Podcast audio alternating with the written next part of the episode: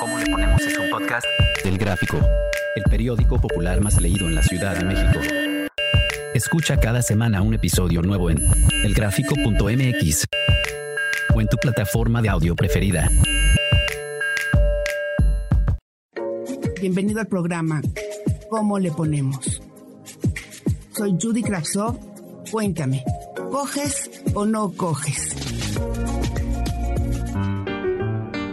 Laura, Paula, Rodrigo, Denise, Sandra, Carlos. Tú. Todos tenemos una historia. Daniela, ¿coges o no coges? It. ¿Sí? Güey, ¿Cómo le haces? pues ahorita estoy en una relación con un novio que tengo y pues la verdad que es bastante frecuente, o sea, entre nosotros, pero pues hay un problema, ¿Cuál? es que es un niño de mami. Pero, Entonces, a ver, a ver, espérame. Antes de... Tú dices que sí coges. Pero cuéntame una cosa. ¿Por qué te coges a un hijo de mami? pues la verdad es que, o sea, nos conocimos en la universidad y yo no sabía que era un hijo de mami hasta que ya éramos novios. ¿Y cómo fue que te pasó eso?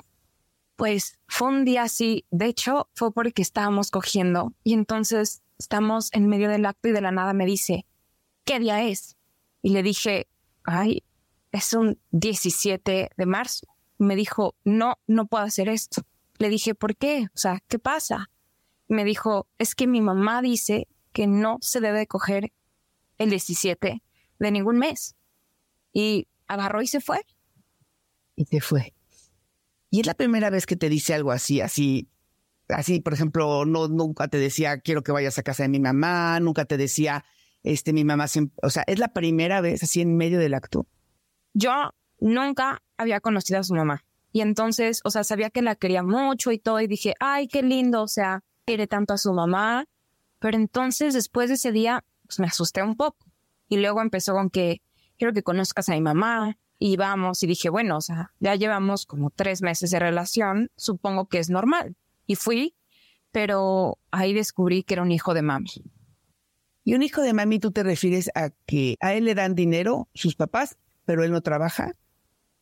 No, sino que él, él trabaja y él gana su propio dinero y todo, pero como que su vida gira alrededor de su mamá, de lo que diga su mamá, de, de que si tiene que trabajar en esto, si tiene que estudiar esto, si tiene que ir a no sé dónde, o sea, todo es su mamá.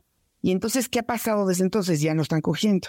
Pues a veces sí, porque pues uno lo necesita, ¿no? A veces, pero no sé, ya no es lo mismo. Exacto, porque pues coger con alguien tiene que ser con alguien que admires, ¿no? Eso de coger con Pues sí. alguien así porque uno lo necesita, pues no, no, o, o sí. Pues es que hay veces en las que ayuda a liberar frustración, pero pues ya siento que como relación no funciona. Pero como relación sexual sí. Pues a veces, porque, o sea, por ejemplo, los 17, nada de nada. Y luego, o sea, a veces desde que llega y rápido porque, ay, que mi mamá quiere ir a cenar, o ay, que mi mamá quiere que haga esto, ay, es que era una sorpresa que con mi mamá. Y pues, nada, o sea, pues creo que ya, de ni una ni otra. Pues mira, Dani, por lo que oigo, creo que tienes que comenzar a preguntarte qué es lo que te hace tener o no tener sexo con alguien. Porque sí tienes que voltear a ver más a la persona con la que estás antes de juzgarlo sorpresivamente. Yo creo que ya hay mucho tiempo que tú estás viendo algo que no te gusta. Lo que no entiendo es por qué sigues ahí. Pues honestamente yo tampoco. O sea, siento que me acostumbré a estar ahí, a tenerlo y no sé, o sea, como que a pesar de todo, como que dejarlo ir, siento que que no sé si estoy lista.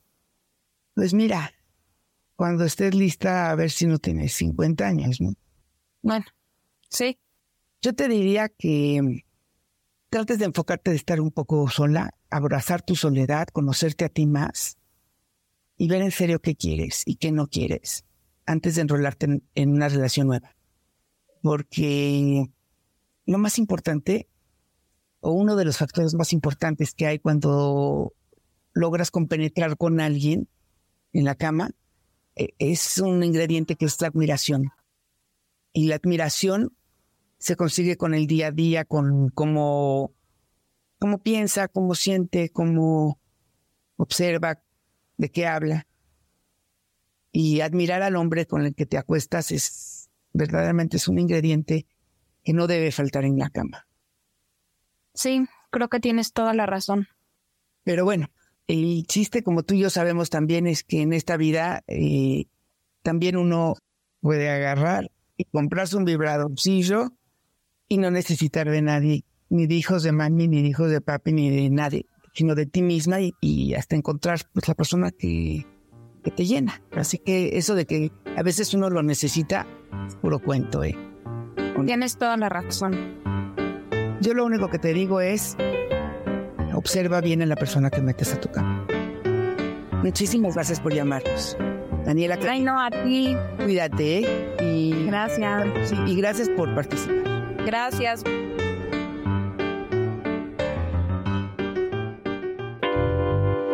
Instantáneas.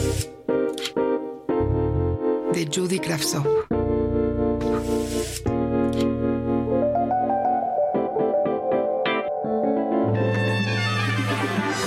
Samuel. Nuestro romance comenzó cuando él era casado y yo divorciada. Después, él se hizo poderoso, su empresa creció y las citas de trabajo y compromisos familiares lo hicieron darle poca importancia a lo nuestro, nuestro, nuestro. No salió de mi vida, pero nuestra relación se hizo de amistad más que de sexo. Cuando me di cuenta que me había enrolado con un médico y que ya éramos pareja, Samuel se puso celoso y nunca estuvo de acuerdo. Sus arranques de celos eran absurdos. Su forma de pedirme que me quedara a su lado me hacía pensar de pronto que yo era para él un objeto y no la mujer que compartiría su vida con él. No sé si verme tan estable y tan feliz con el doctor hizo que Samuel me buscara de nuevo. Me hablaba de nuestro espacio, de esa yo que solo era con él y de ese él que salía cuando estaba conmigo. Nos vimos y acabamos en la cama. Ahora, a la distancia, me doy cuenta de que Samuel tenía que estar seguro de que a pesar de todo, seguía yo siendo suya. El doctor, cuando le dije que había salido con Samuel, sin reclamos ni peleas, se fue alejando de mí. Fue como si poco a poco se borrara de mi vida. Nunca lo hablamos, pero todo con él era sutil. Nunca me volvió a invitar a su cama ni se volvió a quedar en la mía. Entonces llegó a mi vida un alumno, un alumno que todavía no sé qué vio en mí, pero conectamos y coincidimos sin tiempo ni espacio. Samuel nos sorprendió y frente a él me llamó de muchas maneras feas. Me echó en cara su ayuda económica y mi amigo, alumno, me amenazó de muerte si se acercaba otra vez a mí. Hace cinco años le dejé de hablar a Samuel. Lo volví a ver apenas hoy. Lo vi arrugado, jorobado, flaco y con dificultad para hablar. Estaba postrado en una silla de ruedas, tratando de poner la cabeza en su sitio.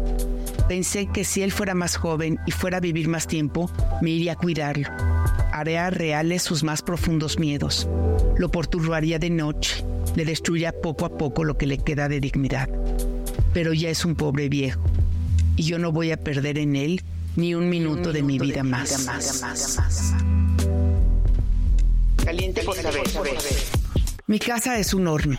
En esta época del año me vuelvo loca, me estoy cocinando. Además, como sudo mucho, me siento pegajosa hasta en la papada. Se me rozan las piernas con tanto calor, me siento apretada y después de cenar no puedo dormir. Hiervo, no me puedo mover fácil. Y mi marido, que es un caliente eterno, se queja de que por la temperatura no me nace hacerlo. ¿Cómo se lo explico para que me lo entienda? Ada la calorada. Báñate dos veces al día, mójate los pies o el pelo con agua fría. No uses cabello largo, mejor hazte una cola de caballo, ponte gorra o sombrero. Come poco y puras cosas frescas. Haz ejercicio bien temprano. Trata de adelgazar. Mete sandía al refrigerador. No cenes absolutamente nada. Toma agua fría varias veces al día. Mientras menos grasa cargues en el cuerpo, más podrás soportar el calor. Bienvenido al programa ¿Cómo le ponemos? Soy Judy Kravtsov. Cuéntame, ¿coges o no coges? ¿Cómo le ponemos? Es un podcast El Gráfico, el periódico popular más leído en la Ciudad de México. Escucha cada semana un episodio nuevo en elgráfico.mx o en tu plataforma de audio preferida. Periódico popular más leído de la Ciudad de México.